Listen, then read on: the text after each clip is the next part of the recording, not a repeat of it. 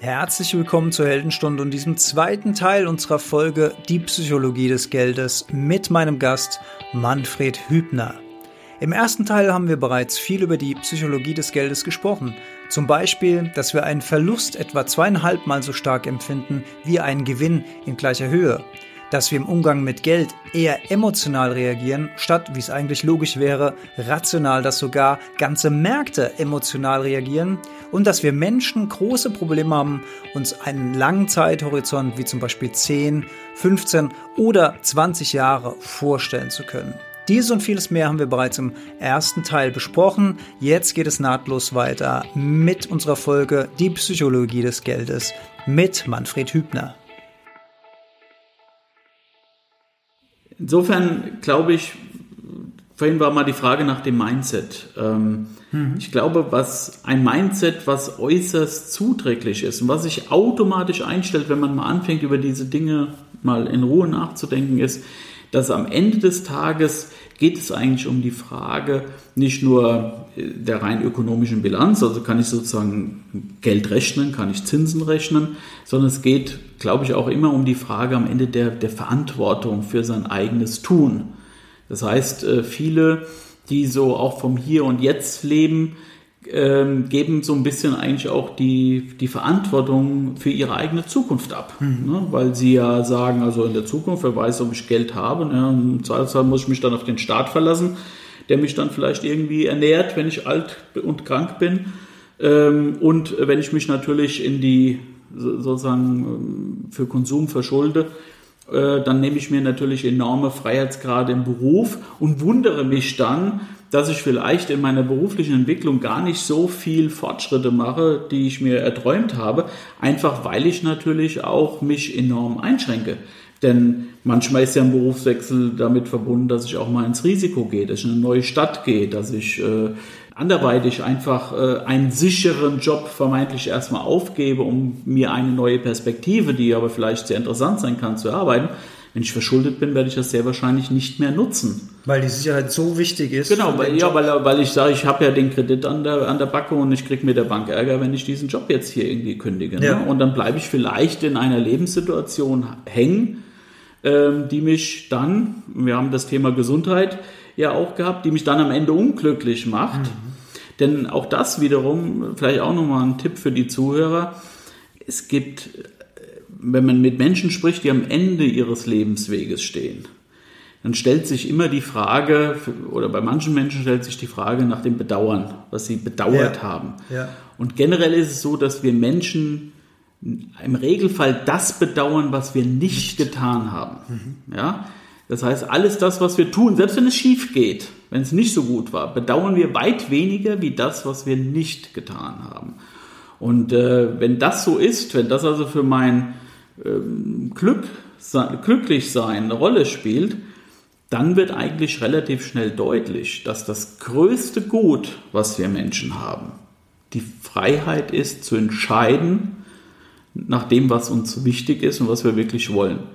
Und da wird dann plötzlich Geld zu einer positiven Sache, dass es nämlich nicht nur mir Konsumdinge ermöglicht, sondern Geld ermöglicht Freiheit es ermöglicht Wahlfreiheit. Ich kann meinen Ort wählen, ich kann äh, wählen, womit ich mich beschäftigen will, äh, wann ich in Ruhestand gehen will oder nicht und so weiter. Und äh, ich glaube, das ist äh, auch interessanterweise, es gibt ja auch ein paar Leute, die sich mit, mit, mit reichen Leuten beschäftigt haben. Für ganz, ganz viele erfolgreiche, wohlhabende Menschen ist das die Hauptantriebsfeder, man sagt immer, warum habt ihr Geld oder warum wollt ihr überhaupt so viel Geld haben oder macht vielleicht immer noch weiter, ihr seid doch schon reich. Ja.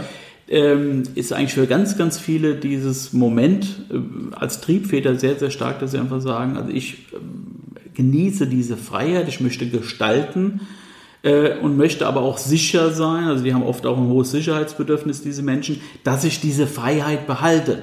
Die sind also nicht per se an dem Geld interessiert, weil sie wie, wie Meister Scrooge den ganzen Tag ihre, ihre Geldklötzchen da zählen, sondern die sind deswegen um ihr Geld besorgt, weil sie sagen, ich, ich habe diese Freiheit schätzen gelernt und ich möchte nicht wieder in eine Situation zurück, wo ich eben unfrei bin, wo mir andere den ganzen Tag vorzuschreiben, was ich zu tun und zu lassen habe.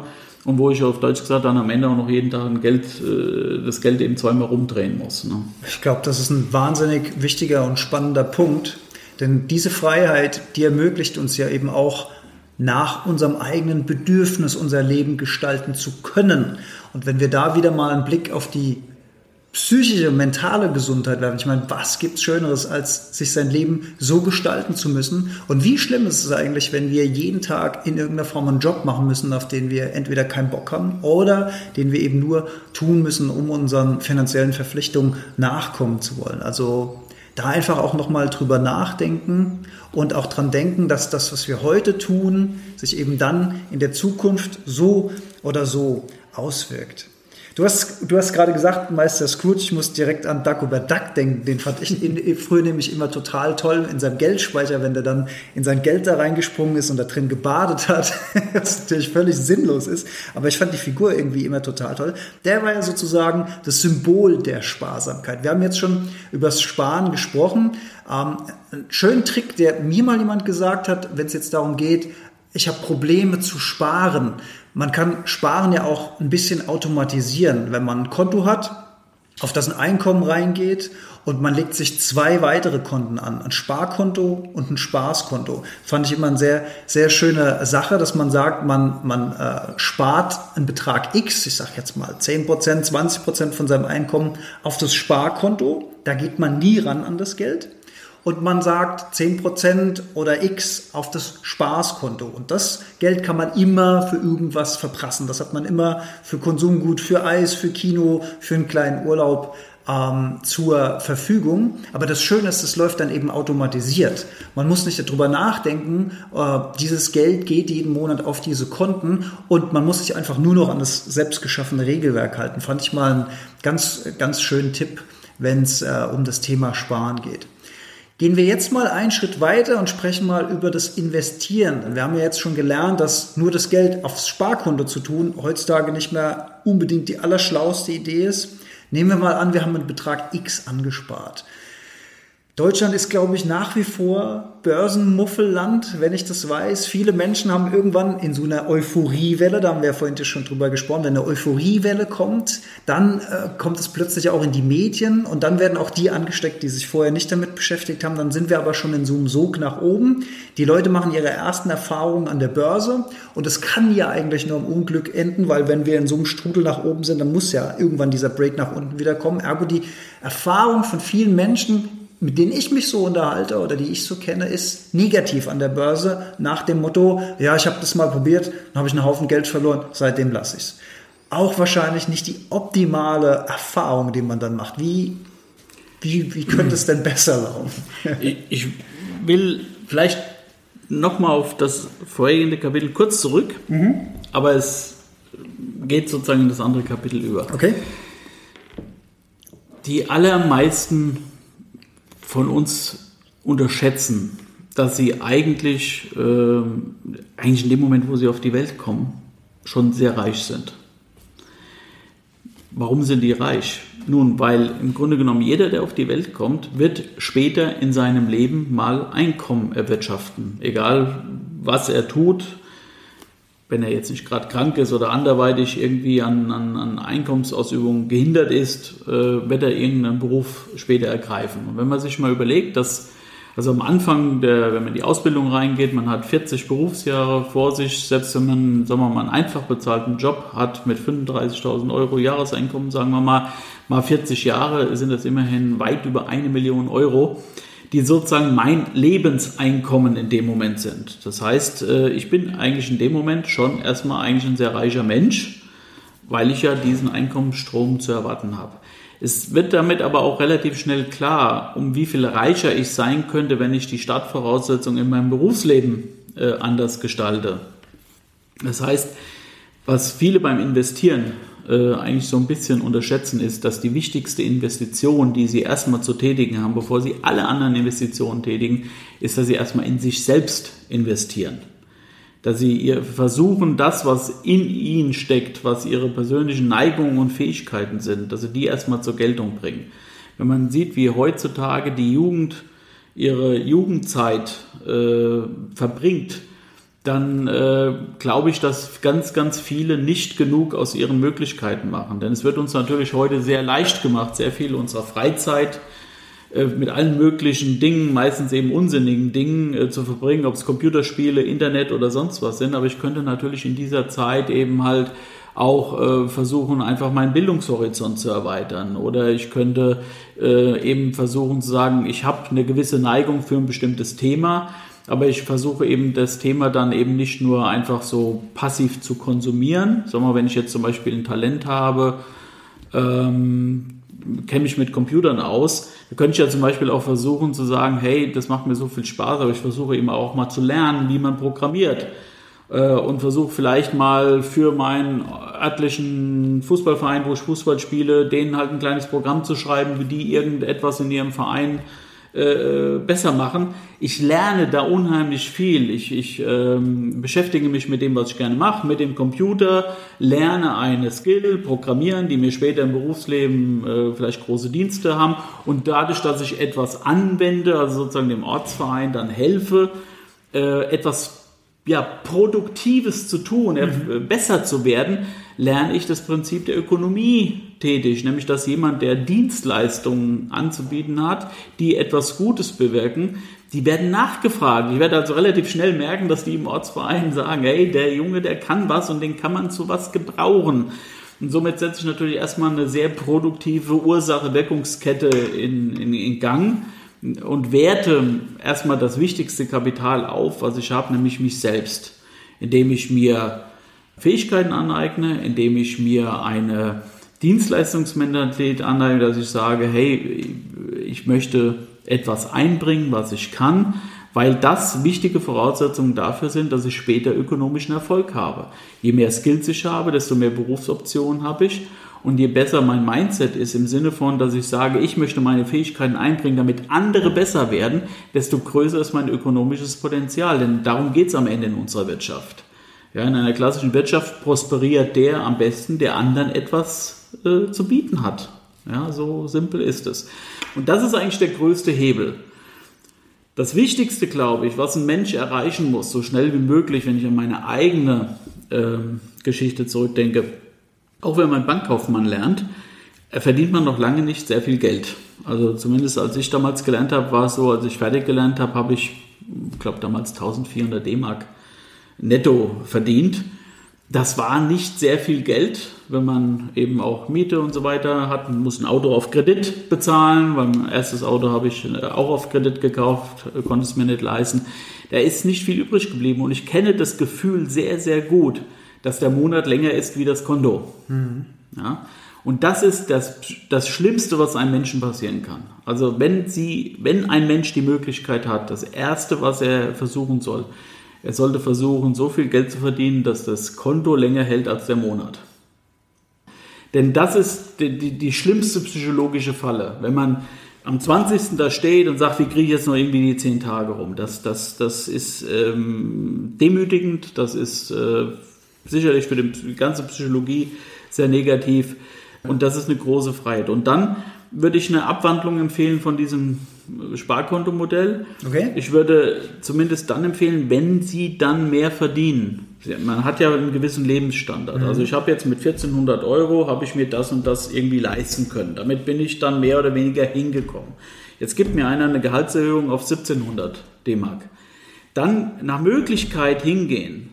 Versuchen eigentlich das, was ich mehr bekomme, überhaupt nicht wenn es irgendwie geht, überhaupt nicht meine festen Einnahmen reinzufahren, sondern sagen, die habe ich jetzt mehr, die packe ich eigentlich idealerweise eigentlich gleich weg, weil ich bin ja auch vorher auf es klar ändert gekommen. Ja nichts. Ne? Es ändert ich ja muss ja jetzt genau. nicht nur, weil ich jetzt mehr Geld habe, mehr Geld äh, sagen jetzt, jetzt jetzt muss ich irgendwie dreimal essen gehen, was ich vorher nicht musste oder ja. so. Ne? Es wird in der Praxis natürlich nicht ganz gelingen, weil wir natürlich im Endeffekt auch es soll ja nicht nur hier ums, ums nackte Sparen gehen. Wir möchten ja auch, äh, Leben soll ja auch Spaß ja. machen, ja. Aber es gibt trotzdem einen großen Unterschied. Die, es gibt Menschen, die, egal wie viel die verdienen, die steigern ihren Lebensstandard immer parallel mit äh, den Einnahmen und die werden nie sparen.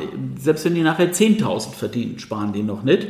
Und es gibt andere, und dazu würde ich mich jetzt zum Beispiel zählen, ich verdiene heute viel mehr als früher Äh, ich könnte mir ein Auto kaufen, was zwei Nummern größer ist wie das, was ich fahre und es würde mir keinen Bedrang machen, aber ich brauche es nicht. Mhm. Ja, mir, mir reicht, ich brauche einen gewissen, ein gewisses Komfortniveau hat man. Ich habe irgendwann mal gesagt, okay, ich will nicht mehr in der Mietwohnung wohnen. Ich wohne heute im eigenen Haus, das ist mir wichtig. Aber ich könnte mir auch ein größeres Haus kaufen. Aber ich habe mir eins gekauft, was für mich zweckmäßig ist. Mhm. Ja? Und das eigentlich immer in der Balance zu haben. Also wirklich darauf zu achten, brauche ich das wirklich? Oder äh, habe ich jetzt eigentlich, äh, was weiß ich, ich koche gern selbst. Ja, warum soll ich das jetzt ändern? Ich kann eigentlich immer noch meine Lebensmittelkosten zum Beispiel, warum müssen die sich ändern, nur weil ich mehr Geld verdiene? Muss ich jetzt den teuren italienischen Schinken haben, nur damit ich irgendwo sagen kann, ich kann mir den auch leisten?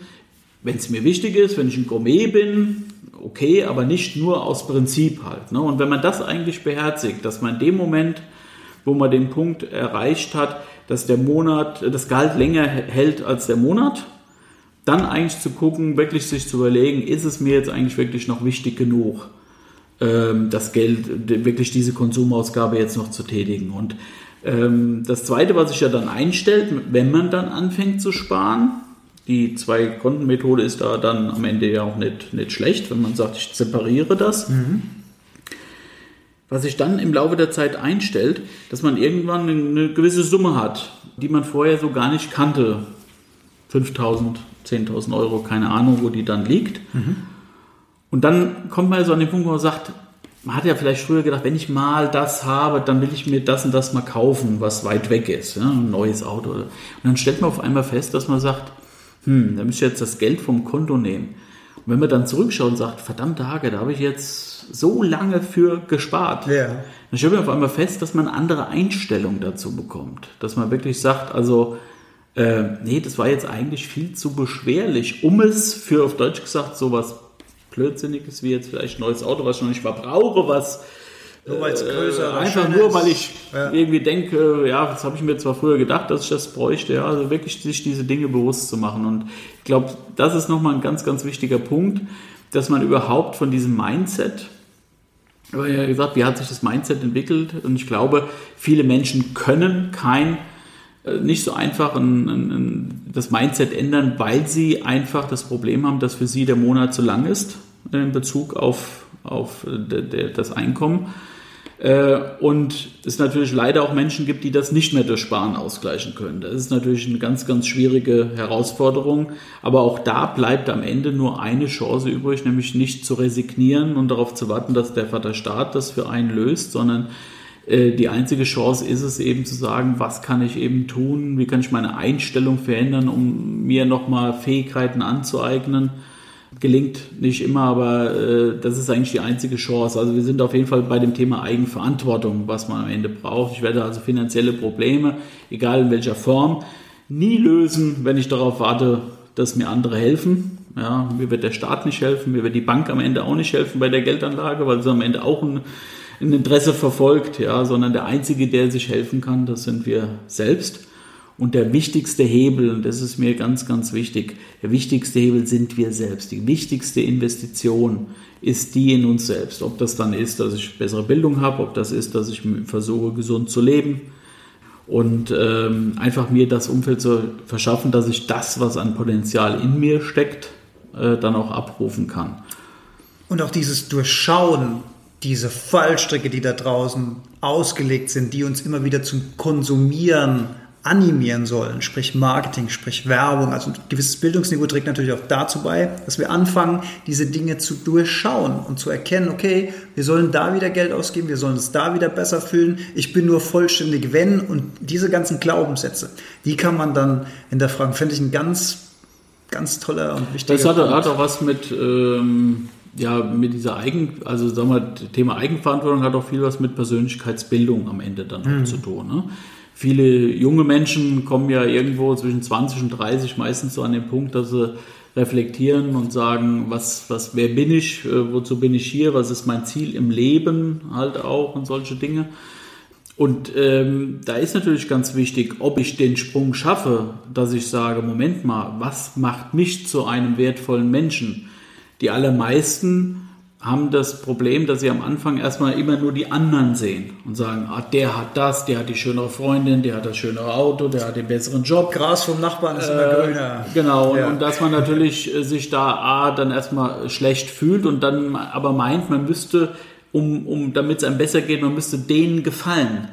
Und äh, das ist vielleicht die zweite wichtige Lektion, die, die mich jetzt sehr stark geprägt hat, ist, dass man, dass ich irgendwann so einen Punkt auch für mich erreicht habe, äh, wo ich gesagt habe, nee, nee, also ich bin anders wie die anderen, aber das ist gut so. Ähm, ich muss denen nicht gefallen, sondern äh, entweder sind, sie, sind die Leute mit mir zusammen, weil sie sagen, der ist halt so, wie er ist und den mag ich so, wie er ist, oder sie sollen halt bleiben, wo der Pfeffer wächst. Nur diese, das ist natürlich für einen jungen Menschen extrem schwer, diese, diese Mentalität zu bekommen, weil wir natürlich auf Partnersuche sind, weil wir am Anfang natürlich aus der Jugend heraus noch in, in Klicken aufwachsen, wo es noch darum geht, wer ist jetzt hier irgendwo der, der, der Wortführer und, und äh, es ist ganz, ganz schwer. Und das ist so ein bisschen der Vorteil natürlich später auch ein bisschen vom, vom späteren Erwachsenenleben, ähm, dass man da sehr wenn man eigentlich diesen Punkt bekommt, sich die Dinge dann auch verbinden. Also wenn der Charakter gefestigt ist, wenn man sagt, also ich weiß, was ich tue, ich stehe auf einem Fundament, ich habe mir das gut überlegt und ich, ich mache das, was ich gerne mache und nicht, weil es die anderen wollen oder weil weil es gerade in ist, sondern einfach, weil es meiner Natur entspricht. Wenn man da schon mal mit sich selbst im Rein ist und gleichzeitig die, die Haltung hat, also das, was ich tue, will ich auch gut machen, dann, dann kommt das eine zum anderen. Also es steigt das eigene Selbstbewusstsein und es steigt auch die, die ja, mentale Freiheit und es steigt letztendlich am Ende auch die ökonomische Freiheit. Denn Leute, die was können und Leute, die was wollen, werden immer in einer Marktwirtschaft äh, ein gutes Auskommen haben. Womit wir wieder beim Thema Investieren in sich selbst sind, das finde ich auch immer so ein schöner Vergleich, dass man natürlich alles weggenommen bekommen kann und alles verlieren kann, aber das Know-how, was man sich aufgebaut hat, was in einem drin ist, das kann einem ja keiner wegnehmen. Deshalb, selbst, selbst wenn ich Pech habe und irgendwo wieder bei Null lande, habe ich immer noch das Know-how und das Wissen in mir, um wieder was Neues aufbauen zu können. Das ist ja auch so ein Stück. Ja, das stimmt natürlich nicht ganz. Ne? Und Das werden wir auch die nächsten Jahre noch, noch sehr zu spüren bekommen, dass man natürlich, äh, dass der Markt, wir haben es ja mit einem Wirtschaftssystem zu tun, was zwar in vielen Fällen nicht mehr sehr viel mit klassischer Marktwirtschaft gemein hat, aber nichtsdestotrotz äh, ist es äh, schon noch ähm, in vielen Bereichen eine Marktwirtschaft. Und da findet ein Konkurrenzkampf statt und dieser Kon Kon Konkurrenzkampf und überhaupt auch die Entwicklung des Menschen ähm, über den Faktor der Innovation, der technischen Weiterentwicklung führt regelmäßig dazu, dass unter Umständen Fähigkeiten äh, verloren gehen können. Also wenn ich jetzt, ich sage mal, meine einzige Fähigkeit ist, äh, ein Taxi ordentlich durch die Stadt zu bewegen, dann ist das natürlich unter Umständen für mich ein Riesenproblem, wenn tatsächlich die selbstfahrenden Autos kommen.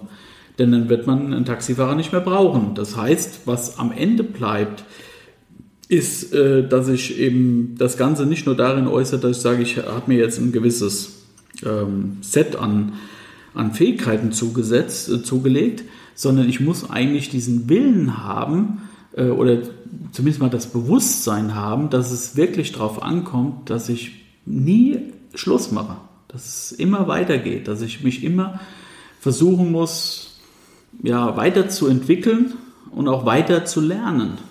Denn äh, sonst kann es natürlich sehr wohl passieren, dass ich mal äh, plötzlich in, in, einem, in einem Berufsfeld bin, was, was einfach durch, durch eine Krise oder eine technologische Veränderung äh, mir plötzlich in dem Feld die Arbeitschance wegnimmt. Und dann beweist es sich, ob ich wirklich ein gefestigterer Charakter bin, der sagt, nein, nein, ich, ich weiß, äh, dass ich jetzt halt dann eben mir was Neues aneignen muss und auch aktiv sein muss, dass ich eben nicht darauf warte und nicht sage, oh, der, jetzt muss mir aber der Staat irgendwie helfen, sondern dass ich für mich selbst eben die, die Verantwortung trage und, und äh, die äußert sich idealerweise natürlich darin, dass ich eben niemals aufhöre, äh, eigentlich zu lernen, sondern immer wieder neugierig bin, äh, was kommt da, äh, was sind die neuesten Entwicklungen Hm. und, und ein bisschen dafür offen zu sein und auch zu reflektieren.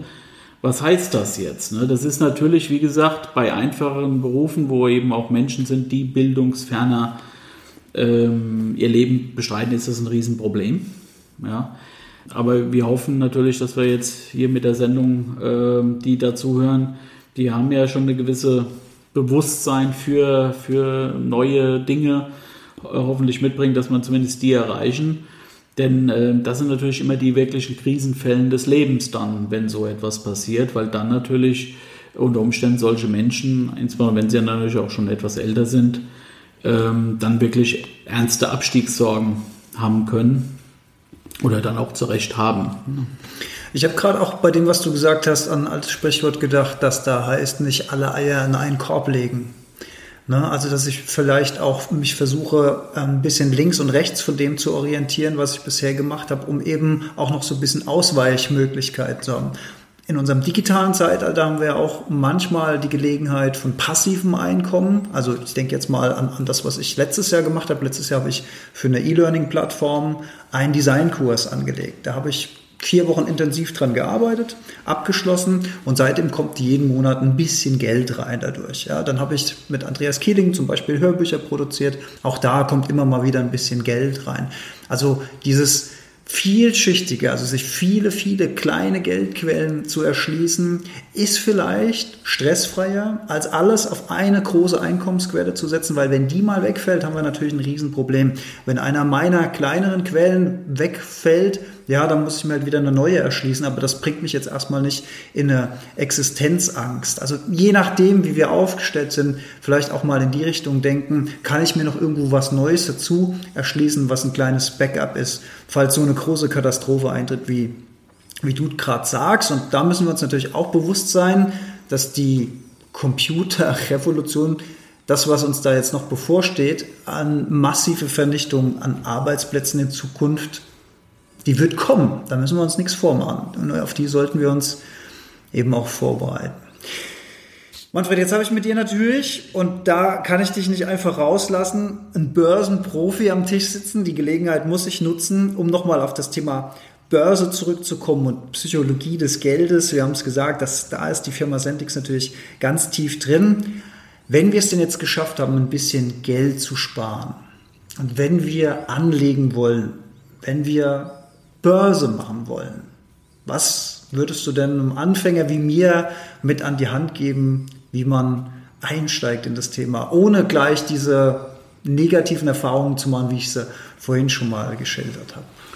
Das erste ist erstmal, dass, dass man sozusagen die Börse eben nicht nur als, als Ort der Spekulation äh, betrachten sollte. Das Problem ist natürlich, dass viele, die äh, irgendwo sich über Börse Gedanken machen, die kennen das auf und ab. Äh, was wir in den letzten 20 Jahren haben wir ja einige heftige Aufschwünge und Abschwünge erlebt.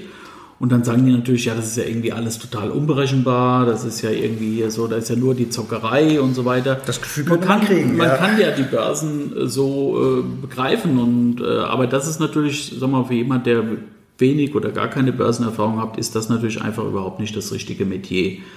Denn wenn ich mich dort betätigen will, dann habe ich nicht nur ein enormes psychologisches Korsett, mit dem ich mich rumschlagen muss, äh, was ich kennen muss, sondern ich muss natürlich auch wirklich äh, eine Vorstellung davon haben, wie wirklich diese kürzerfristigen Börsenschwünge, Abschwünge aussehen. Das äh, ist nicht die Welt, die eigentlich die meisten Menschen anstreben. Die meisten Menschen suchen eine vernünftige Geldanlage und die sollten natürlich begreifen, dass unabhängig davon, dass die Börsenkurse schwanken, Nichtsdestotrotz, die Unternehmen, die sie investieren, erstmal Unternehmen sind, die irgendwo in der Realwirtschaft da stehen und etwas auch produzieren. Das heißt mal, äh, der Börsenkurs selbst ist ja nicht zwingendermaßen immer die, das wirklichkeitsgetreue Abbild dessen, was sozusagen diese Unternehmen wert sind. Und äh, wenn ich aber weiß, dass langfristig gesehen der Einzige, der mir einen Ertrag zahlen kann, eigentlich nur produzierende Unternehmen sein können. Ich meine, das ist ja auch, sagen wir, irrig, ne, dass man sagt, ich bringe mein Geld auf die Bank und die Bank soll mir Zinsen zahlen. Woher soll dann die Bank die Zinsen zahlen? Die wird sie ja auch nur zahlen können, indem sie ein ökonomisches Geschäft betreibt, indem sie einen findet, der einen Kredit zum Beispiel aufnimmt, höhere Zinsen zahlt. Äh, ein Teil gibt es an mich als Sparer weiter und den Rest eben an die eigene Gewinnmarge derjenige, der den Kredit aufgenommen hat, das Wirtschaftsunternehmen zum Beispiel, ja, was Autos produziert, das hat den Kredit gebraucht, Das muss den Gewinn, äh, sozusagen die Zinsen für den Kredit erwirtschaften und darüber hinaus noch äh, natürlich eine Marge wiederum, um seine anderen Kosten und so weiter alles zu decken. Das heißt, jeder Ertrag, der in der Volkswirtschaft irgendeinem zufließt, muss am Ende des Tages in einer ganz realen produzierenden Wirtschaft quasi erwirtschaftet werden. Und äh, das, was ich, ich sag mal, auf einem Sparbuch bekomme, ist sicherlich zwar vermeintlich erstmal eine sichere Anlage, wenn man heute bei Banken überhaupt noch von Sicherheit sprechen kann, weil da irgendwie einer sagt, ich zahle dir einen, einen, Zinssatz X. Aber es ist natürlich in diesem ganzen Prozess sozusagen echt der kleinste Betrag, der verteilt wird. Ne? Ich könnte ja auch dem Unternehmen, dem Wirtschaftsunternehmen selbst Geld leihen und mich damit in die Position der Bank bringen. Dann kriege ich schon mal den Zins plus den Gewinn der Bank als Ertrag. Oder ich könnte mich versuchen, auch in die Position der des Unternehmers zu setzen, weil natürlich ein Unternehmer sogenannte Skalenerträge hebt. Was meine ich damit? Wenn, Sie, wenn ein Unternehmen sagen, 100 Einheiten produziert, mit diesen 100 Einheiten seine Kapitalkosten, also seine Zinskosten erwirtschaftet und dann noch einen Gewinn X macht, dann wird der Gewinn X nicht um den Faktor 2 steigen, wenn das Unternehmen plötzlich doppelt so viele Autos verkauft, sondern der wird um ein Vielfaches wie der Faktor 2 steigen können, weil die Großteil der Kosten fix sind. Mhm. Also das Kapital ist ja mhm. fix, ich zahle nicht mehr Zinsen, nur weil ich jetzt doppelt so viele Autos verkaufe. Und auch andere Kosten sind zum Teil fix und, nicht, äh, und skalieren sich nicht mit der Produktion. Das heißt, in der Realwirtschaft selbst, bei den produzierenden Unternehmen selbst, werden die höchsten potenziell die höchsten Gewinne erwirtschaftet. Das heißt, wenn ich mich also an der Wirtschaft beteilige in Form von Aktien, habe ich prinzipiell erstmal sozusagen das hohe Potenzial, sozusagen das volle Potenzial, was irgendwo in der Wirtschaft drinsteckt. Das ist aber, wie es im Wirtschaftsleben üblich halt ist, eben nicht in Stein gemeißelt. Das ist keine Konstante. Wir haben Konjunkturzyklen, die gehen mal auf und gehen mal ab. Am Ende des Tages, wenn man aber mal die letzten 200 Jahre oder fast 200 Jahre Börsengeschichte ähm, mal Revue passieren lässt, gibt es zwar diese Aufs und Abs, aber langfristig gesehen ist die Wirtschaft der Motor des Fortschritts. Ähm, es geht uns heute allen besser, weil wir ein relativ liberales Wirtschaftssystem haben, weil Unternehmen sich wirtschaftlich betätigen, weil sie daran verdienen, die Wünsche der Menschen äh, zu befriedigen und was weiß ich, Infrastruktur zu entwickeln äh, und dergleichen mehr. Das heißt, wenn ich das mal von der Brille betrachte, ist plötzlich ein Investment in eine Aktie, äh, erscheint plötzlich in einem ganz anderen Bild, weil ich beteilige mich eigentlich an dem Fundament dessen, auf dem sowieso alles andere ruht. Also zu glauben, dass wenn ich in Aktien investiere, uiuiui, da ist vielleicht irgendwann mein ganzes Geld weg, das trifft ja auf den Markt als Ganzes so nicht zu, denn dann wäre ja die ganze Wirtschaft weg. Und wenn hm. die ganze Wirtschaft weg ist, ist, ist alles Geld weg. Dann spielt es eigentlich ist es auch weg, wenn es auf dem Sparbuch ist. Das ist dann keine Sicherheit. Also das, wovor man eigentlich wirklich Angst haben müsste, ist ja der komplette Zusammenbruch. Wenn ich an den nicht glaube, dann sind ja diese Wirtschaftszyklen, die es immer wieder gibt, nur dann eine Bedrohung, wenn ich, äh, sagen wir mal, sage, naja, ich lege jetzt Geld an und ich brauche es eigentlich in zwei Jahren.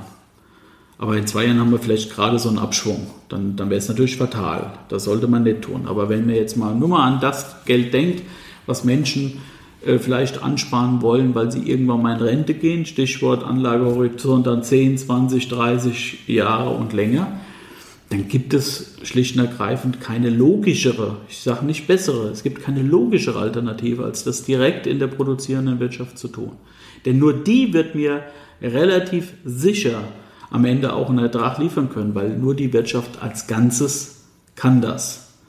Und ähm, du hast vorhin den Spruch gesagt, nicht alle Eier in einen Korb. Das ist natürlich dann das Zweite. Wenn ich natürlich jetzt hingehe und sage, okay, das, das finde ich ja dann ganz toll und deswegen jetzt alles in Apple, weil die finde ich ja so ganz toll, die Aktie, dann mache ich natürlich einen kapitalen Fehler. Weil wenn ich sage, dass langfristig gesehen die Wirtschaft immer wieder weitergeht und es langfristig irgendwo der Treiber der Vermögensgenerierung ist, dann heißt das natürlich nicht, dass das ein einziges Unternehmen schafft, sondern wir haben natürlich im Laufe von 100 äh, Jahren haben wir immer wieder Phasen gehabt, dass Unternehmen kommen und gehen. Wir haben in einem Wirtschaftssystem haben wir einfach das, was Schumpeter mal als das Phänomen der kreativen Zerstörung beschrieben hat. Das heißt, es gibt immer wieder neue Techniken, die alte verdrängen. Mhm. Es gibt Unternehmen, die den Wandel schaffen, es gibt Unternehmen, die den Wandel nicht schaffen. Es gibt Unternehmen, die durch neue Innovationen im Prinzip Märkte aufbrechen äh, und andere, die ihren Markt verteidigen können und andere, die ihn nicht verteidigen können. Das heißt, wenn ich natürlich so eine Haltung habe, wie ich es jetzt beschrieben habe, dann sollte ich natürlich idealerweise so breit wie möglich äh, im Prinzip dann streuen, weil ich eben möglichst unabhängig davon sein will, äh, dass ich wissen muss, welche Technologien setzen sich durch, sondern ich möchte einfach an dieser Marktentwicklung als Ganzes partizipieren.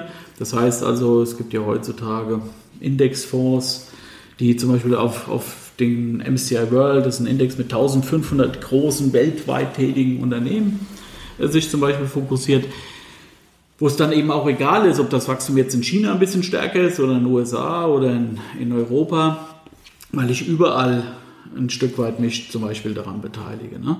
Das sind dann intelligente Formen, womit man einfach irgendwo anfangen kann, dass man überhaupt den Fuß in der Tür hat, ähm, damit man an dieser Vermögensgenerierung, die die Wirtschaft leistet, eben partizipiert. Wenn man mal sieht, wie sich zum Beispiel die Politik lustig gemacht hat über den Spruch von Friedrich Merz, der im Zuge jetzt vor der Wahl äh, zum CDU-Vorsitzenden sagte, hier, wenn jeder von uns 5 Euro pro Tag in Aktien anlegen würde, das wäre ein erheblicher Beitrag zur, zur Rente, da hat er absolut recht. Natürlich hat nicht jeder Mensch die 5 Euro, das ist schon ganz klar. Wir müssen uns darüber Gedanken machen, wie wir mehr Menschen in die Lage versetzen, in die Situation zu kommen, dass sie was zurücklegen können. Aber 5 Euro am Tag sind 150 Euro im Monat.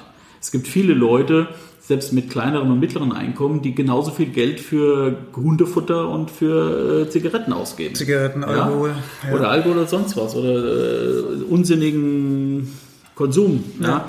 Ähm, also sich da mal, äh, gibt ja auch diesen schönen Spruch, ne, fünf, äh, einmal die Woche fünf Minuten Gedanken über seine Geldanlage zu machen, ist vielleicht äh, wertvoller wie zehn Stunden gearbeitet. Ja.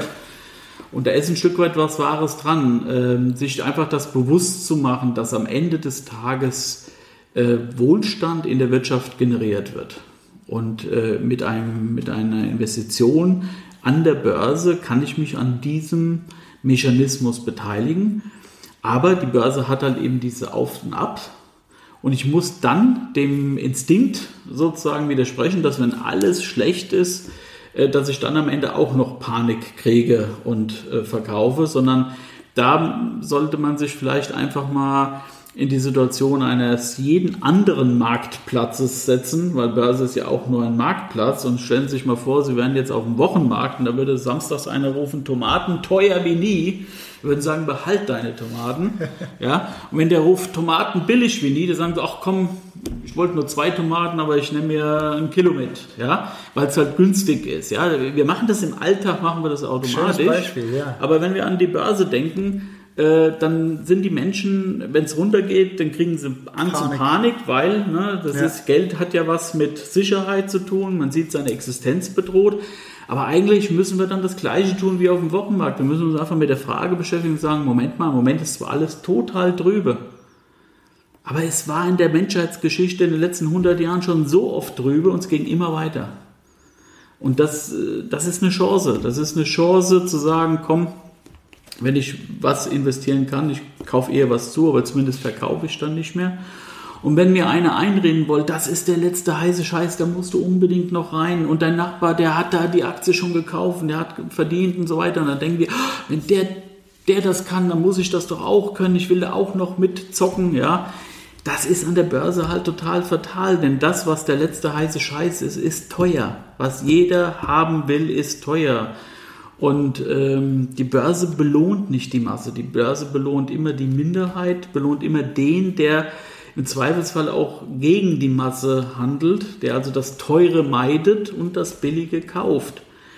Aber das ist halt etwas, was erstmal wenn wir als Menschen so an die Märkte rankommen, das ist kontraintuitiv. Unser Bauch ja. rebelliert dagegen. Ja. Der, der, der, der will da mitspringen, wo die anderen ja. vermeintlich das Geld machen und der, der will flüchten da, wo, wo irgendwie das Unheil droht. Alle hinrennen ja. ähm, oder wegrennen. Und da kommen wir halt als Firma Sendix halt ins Spiel, weil wir machen das transparent. Wir machen diese Stimmung gnadenlos transparent. Und wenn ich dann sehe, verdammt, ich habe Angst, aber ich sehe, hey, die haben ja alle Angst. Dann brauche ich mir nur so einen Centix-Chart angucken und kann sagen, Mensch, wenn in der Vergangenheit die Leute so viel Angst hatten, war es eigentlich immer richtig, zumindest nicht zu verkaufen, aber meistens war es richtig zu kaufen. Zuzugreifen. Und umgekehrt, wenn sie alle denken, jetzt kann ja nichts mehr schiefgehen, ja, dann, dann müssen alle Sirenenglocken angehen, wenn man, weil, wenn man das Gefühl hat, man hat's, es gibt an der Börse einen schönen Spruch, wenn man, wenn man nicht verstanden hat, äh, wer der größte Depp ist, dann ist man es wahrscheinlich selbst. ähm, also letztendlich, wenn man das Gefühl hat, es kann nicht schief gehen, dann kann man sich eigentlich sicher sein, das ist ja auch Murphy's Law, ne? was, was schief gehen kann, geht schief. Geht schief. Ja? ja? Und äh, das sind alles platt, platte Weisheiten, aber die haben so eine Wahnsinns äh, Durchschlagskraft, weil sie einfach der Realität entsprechen. Ja? Äh, jetzt haben wir also sozusagen mal ganz viele Aspekte eigentlich ein bisschen äh, abgeschöpft, aber die allermeisten verwechseln Investition mit Spekulation. Ja, sie gehen ohne Plan an die Börse. Mhm. Sie, sie denken, ich kaufe da mal was, weil irgendeiner gesagt hat, mach das. Mhm. Und dann geht das mal gut oder mal schief. Wenn es gut geht, denkt man, man hat den Heiligen Gral gefunden und, und, und, und investiert gleich nochmal doppelt drauf und macht dann seinen Fehler. Wenn es schief geht, dann, dann sagt man, siehst ich wusste, das sind sowieso alles Betrüger, ja. geht wieder weg. Aber dabei ist es nur die eigene Planlosigkeit, ja. die da am Ende voll sichtbar wird. Also ich muss mir wissen, was ist mein Anlagemotiv. Ja? Und ich glaube, für die aller, allermeisten Menschen ist es das Allerbeste zu sagen, weißt du was, ich habe einen bestimmten Geldbetrag zur Verfügung, die, das, was man so schön sagt, die Liquiditätsreserve, die ich einfach brauche, damit ich meine laufen, wenn die Waschmaschine mal kaputt ist, das muss neben stehen. Äh, wenn ich eine planbare Entscheidung habe und weiß, in zwei Jahren brauche ich Geld, dann geht das auch nicht an die Börse, sondern das lege ich dann so an, dass es dann in zwei Jahren auch da ist. Und was dann wirklich übrig ist und was wirklich langfristig zur Verfügung steht, das einfach rein liegen lassen, die berühmten kostolanischen äh, Schlaftabletten äh, und dann einfach nach 10, 20, 30 Jahren einfach mal schauen, was der liebe Gott gebracht hat. Was sind die ja. kostolanischen Schlaftabletten? Die kenne ich Ja, Kostolani, äh, das war ja, ja, kennt vielleicht nicht mehr jeder, es war ein sehr, sehr erfahrener Spekulant, äh, der sehr, sehr witzige und schöne Bücher über die Börse geschrieben hat, auch äh, Bücher, die die Psychologie der Börse sehr schön beschreiben. Und der hat äh, mal so einen andiger Ratschlag gegeben, dass er einfach sagt, hier, wenn du in die Börse investierst, investierst, äh, leg dich schlafen und nach sieben oder zehn Jahren guck mal nach, was und du wirst sehen, dass du sehr wahrscheinlich reicher geworden bist. Wir wissen alle, zehn Jahre, 2,8 angelegt, am Höchststand, äh, da, da, können so zehn Jahre wirklich sehr lang sein. Hm. Aber generell geht es einfach darum, ähm, dass man für sich einfach klar macht, ähm, die Renditen oder das, was an der Börse geschieht, das geschieht nicht im luftleeren Raum. Es ist, die, es ist letztendlich Folge dessen, dass es Unternehmen gibt, dass es wirtschaftliche Betätigung gibt und ich mich als Aktionär ein Stück weit an diesem ökonomischen Erfolg beteiligen kann. Natürlich gibt es Spekulationen, die Kurse immer wieder bewegt und hoch und runter geht. Aber wenn ich jetzt, sagen wir mal, mir mein Haus kaufe oder baue, ähm, da interessiert mich ja auch nicht, äh, ob der Makler rumläuft und, und jeden Tag mein Haus schätzt und einen neuen Preis macht, sondern ich wohne da drin, ich habe da einen Nutzwert, ich spare Miete, das kann ich mir ausrechnen. Aber so ist das halt auch, wenn ich halt in den Aktienmarkt als Ganzes investiere. Ich bekomme einen kleinen Anteil aller Gewinne, die dort erwirtschaftet werden.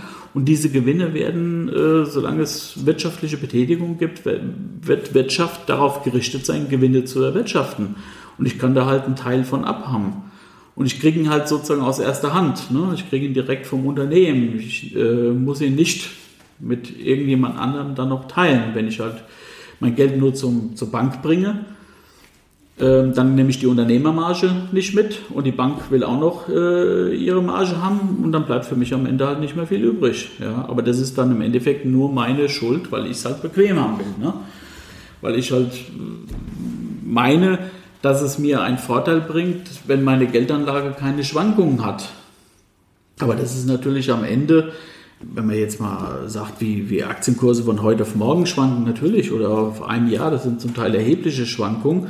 Aber wenn man eigentlich mal den, den Horizont dann weitet und sagt, wenn ich ein paar Jahre nach vorne denke, insbesondere wie gesagt, Stichwort Altersvorsorge, wenn wir über Zeitraum von 20, 30 Jahren reden, dann, dann sind diese Schwankungen eigentlich nicht das Maßgebende, sondern das Maßgebende ist, dass ich überhaupt mal anfange, äh, an dieser Renditequelle zu partizipieren. Und die Länder, die äh, eine höhere Aktienkultur haben, die haben im Regelfall auch wesentlich höhere äh, Vermögen, Durchschnittsvermögen in der Bevölkerung, weil es halt einfach langfristig gesehen die, die besten Renditen sind. Und zwar nicht, weil die Börse ein übler Ort ist oder weil das Spekulanten sind, sondern weil das logisch ist, weil es ja hier äh, um eine Beteiligung an der Wirtschaft geht, die ich, wie gesagt, direkt vom Unternehmen einstreiche und die müssen höher sein wie andere Renditen im Markt.